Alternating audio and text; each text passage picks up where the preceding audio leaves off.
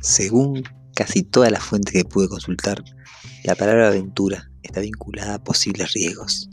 Al poner la definición de aventura en Google, lo primero que aparece es suceso extraño o poco frecuente que vive o presencia una persona, especialmente el que es emocionante, peligroso o entraña algún riesgo.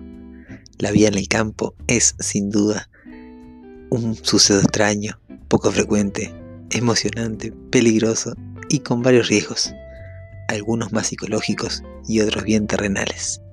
Mi nombre es Aldo Ferré y les doy la bienvenida a la segunda temporada de Aventura Permacultura, un podcast sobre transición, familia y sustentabilidad.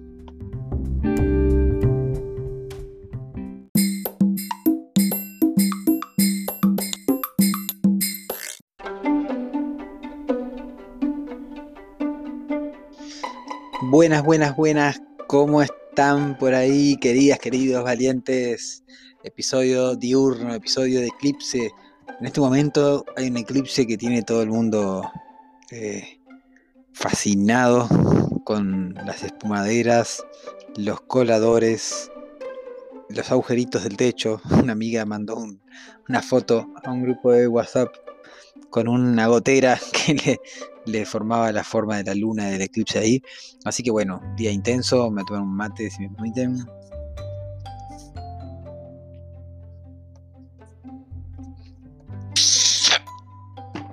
Estaba medio topado y frío. Dios mío.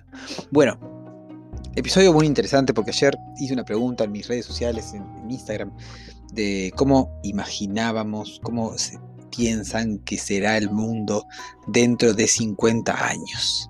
Y eso va a ser lo que voy a hablar hoy. Voy a abrirme con ustedes, mis queridas, mis queridos valientes, de, de a dónde se va mi cabecita a veces en este presente, qué pienso del futuro. Vamos con el episodio 95 de Aventura Permacultura.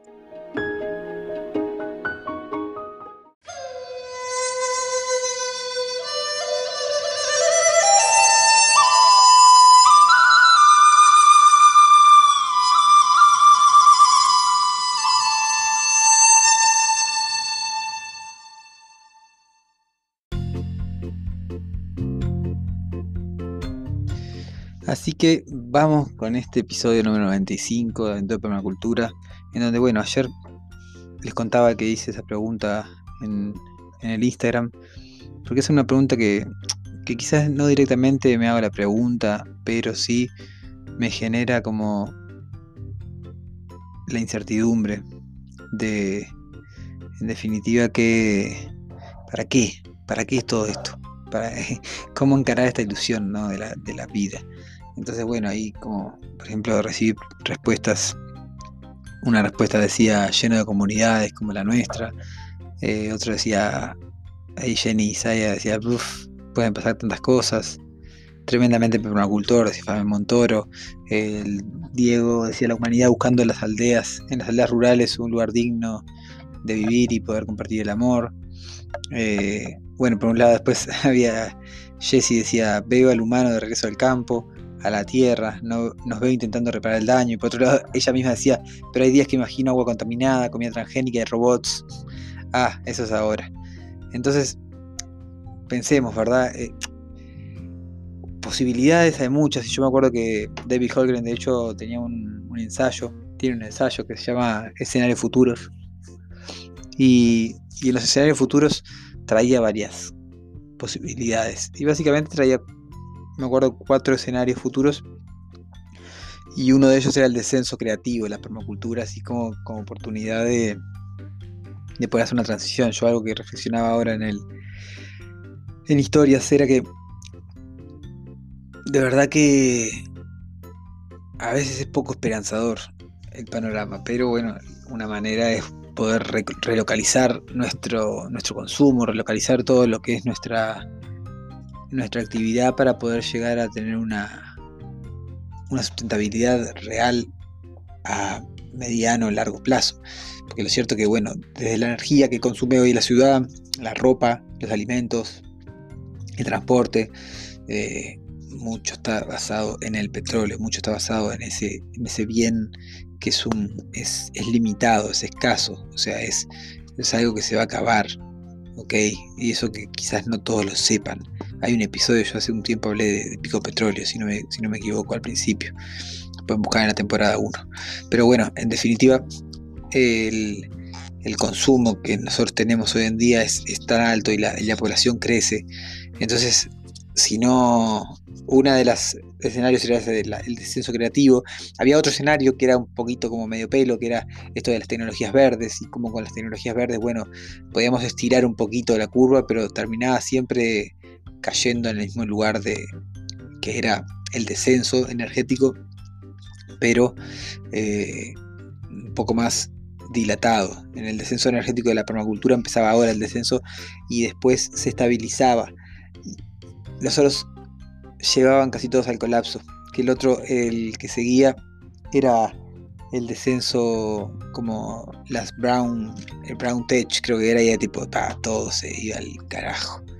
Y era como mucho más de lo que hay hoy y después había como una era salir a buscar planetas por ahí. O sea, era como, seguir consumiendo todo lo que estamos consumiendo hoy y salir a buscar planetas por ahí. Pero más de traerle los escenarios futuros para la red de transición o de David Holgren, que acá miren justo los encontré y están esto, ¿no? Como, a ver si los puedo decir como de, paquete, así como vienen, ¿no? Está, hay un pico, entonces acá está como el pico de una manera del, de la permacultura, del descenso creativo, que tiene un, un, estadio de, de, ¿cómo se llama? De poder como estabilizarse en algún momento. Luego está como el esto de la tecnología verde y después está para allá arriba se va como un pico de, seguir usando la, la, la, energía, ¿no? Que habla de la de la fantasía tecnológica. Acá están los los cuatro escenarios futuros, mira, 2020-2050. Está el Brown Tech, los Lifeboats, esos son los, como los peores, ¿viste? Los Brown Tech es como esto de las energías, seguir con las energías fósiles, así como, como de mucho, de mucho, mucho, mucho, mucho consumo y donde el consumo se va, va a ir bajando de a poco a medida que va escaseando la energía y es un escenario más destructivo. Después está este otro escenario que son lifeboats. Ah, que los lifeboats son los botes salvavidas. Es el escenario en que bueno, en cada uno. En que cada uno está por, por, la suya. Estos escenarios futuros son un poco ahí como de colapso por encargo, creo que se llama el ensayo de, de David Holmgren. Y son un poco los, los escenarios que, que plantea él como para el colapso del sistema, ¿no? A ver, ¿por dónde yo me le pregunto esto? Por ejemplo, cuando voy a comprar eh, vainilla. ¿Ok? Esencia de vainilla. Intento que sea siempre esencia de vainilla pura, ¿no? Natural. O sea, una tintura madre de vainas, de un extracto hidroalcohólico de vainas de vainilla, ¿no? Que no sea colorante o saborizante, sabor vainilla. Y, en eso pienso, ¿no? Esa, esa vainilla que viene de tan lejos, el día de mañana no va a estar. y así con tantas cosas, con todos los productos que hoy en día consumimos, o así como una garrafa de gas, ¿ok?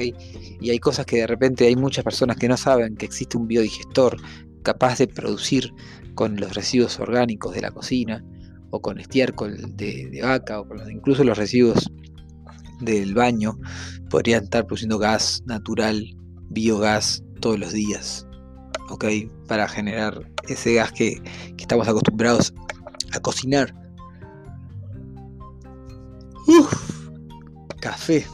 Me olvidé, ay gente, perdón. Me olvidé pedirle café a Nati, a ver si tengo tiempo. Aguánteme un segundo. A ver si me da. Bueno, eh, que no.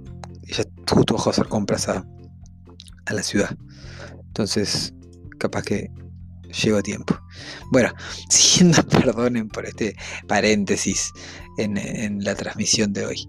Siguiendo con este, con este panorama, ¿no?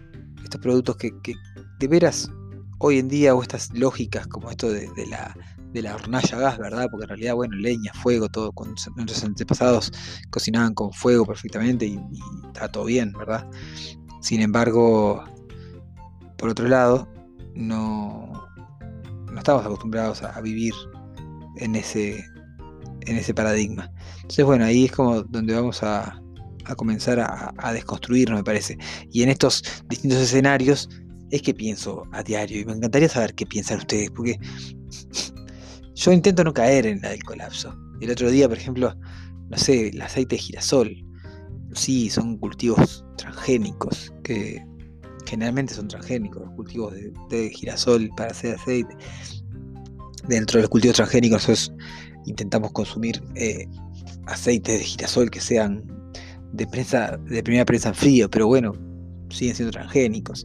Y, a ver, va a dejar de haber aceite de girasol y qué, se va a usar, ¿no? Se va a volver a usar la manteca, la mantequilla la, de leche de vaca, que bueno, vacas, se puede tener una vaca y ordeñarla y hacer manteca o bueno, o tener, por ejemplo, en la antigüedad acá se usaba mucho eh, la grasa de lagarto, pero también vamos ahí, no hay tantos lagartos, si bien hay bastantes lagartos acá en la vuelta, o sea, si usáramos la grasa de lagarto para lo que nosotros usamos el aceite, extinguiríamos los lagartos en, en un año capaz, no sé, o criar lagartos para sacarles la grasa, es medio raro y así con tantas cosas, ¿no? Como la vestimenta, ¿no? Como pensar en que quizás el día de mañana no, no haya más eh, posibilidad de comprar una tienda, no haya más dinero, ¿no? A veces pienso en eso, incluso hace poco estaba mi, y capaz que impaldo, está mal de la cabeza. No pienso siempre en eso. Yo disfruto el presente, me relajo, trabajo para mi visión, para mi propósito. Pero a veces, por ejemplo, el otro día vino mi hermana y me hablaba de la, de la jubilación y qué sé yo, de aportar. Y yo le decía, va, hay una parte de mí que no cree que dentro de cuando yo me vaya a, a retirar, como, no sé, a los 60 años, que, que, faltan 30 años todavía, que el sistema económico siga, siga siendo vigente, siga existiendo, ¿no? Entonces sería una mentira para mí estar trabajando así para un lado y para el otro. Entonces, bueno, ahí, ahí no, no, no, no, no digo que nunca vaya a aportar y que nunca haya aportado, pero, pero digo que no. Mi jubilación está en, en los árboles frutales que estoy plantando para poder cosechar dentro de 30 años el alimento para mí para mi familia. Quizás antes, obviamente. Y bueno, eh, poco de eso les traigo hoy, un poco de, de, que puedan como traer de alguna manera esa reflexión. Mira, me dicen que no, que llegó tarde el mensaje del café. No pasa nada, está todo bien. Mañana se comprará café algún día. Puedo sobrevivir sin café, pero es rico tomarse un cafecito hasta ahora. Son las tres y media de la tarde para levantar ahí esta tarde del diciembre bueno, les mando un abrazo bien grande, hacer un episodio corto donde no quiero, porque yo me empiezo a profundizar en, las tinieblas del colapso y no, la verdad que no quiero depositar mucho ahí, pero sí traer esa reflexión de, bueno, ¿qué opinan ustedes? ¿Ok? Si estamos acá es porque queremos que la permacultura, el movimiento de transición, el movimiento de volver al campo, ¿verdad? Y yo quiero saber eso, quiero saber qué piensan ustedes, porque ustedes ya saben que yo, mi propósito es construir este legado de hombres y mujeres que regresamos al campo para rediseñar sus vidas, nuestras vidas, en equilibrio con la naturaleza. Siembro cada día esperanza de un futuro próspero y amoroso para nuestra humanidad. Entonces, si estamos en, alineación, me gustaría que, me mandes ahí un mensajito. Ting, vamos arriba, Aldo, contigo, vamos juntos, dale. bueno, nos vemos mañana nos escuchamos en otro episodio, episodio 96. Recuerden que si vienen acá escuchando al tiro esos episodios, eh, quiero propuestas en mi Instagram para el episodio número 100. No me dejen tirado. Nos vemos. Chao, chao, chao.